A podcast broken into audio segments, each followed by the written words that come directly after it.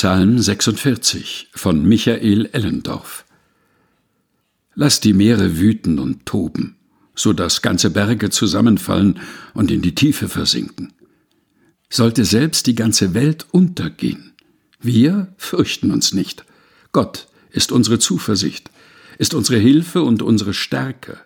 Gott nimmt uns in Schutz, in seiner Stadt sind wir in Sicherheit. Wir fürchten uns nicht. Ein Text frei nach Psalm 46 von Michael Ellendorf, gelesen von Helga Heinold.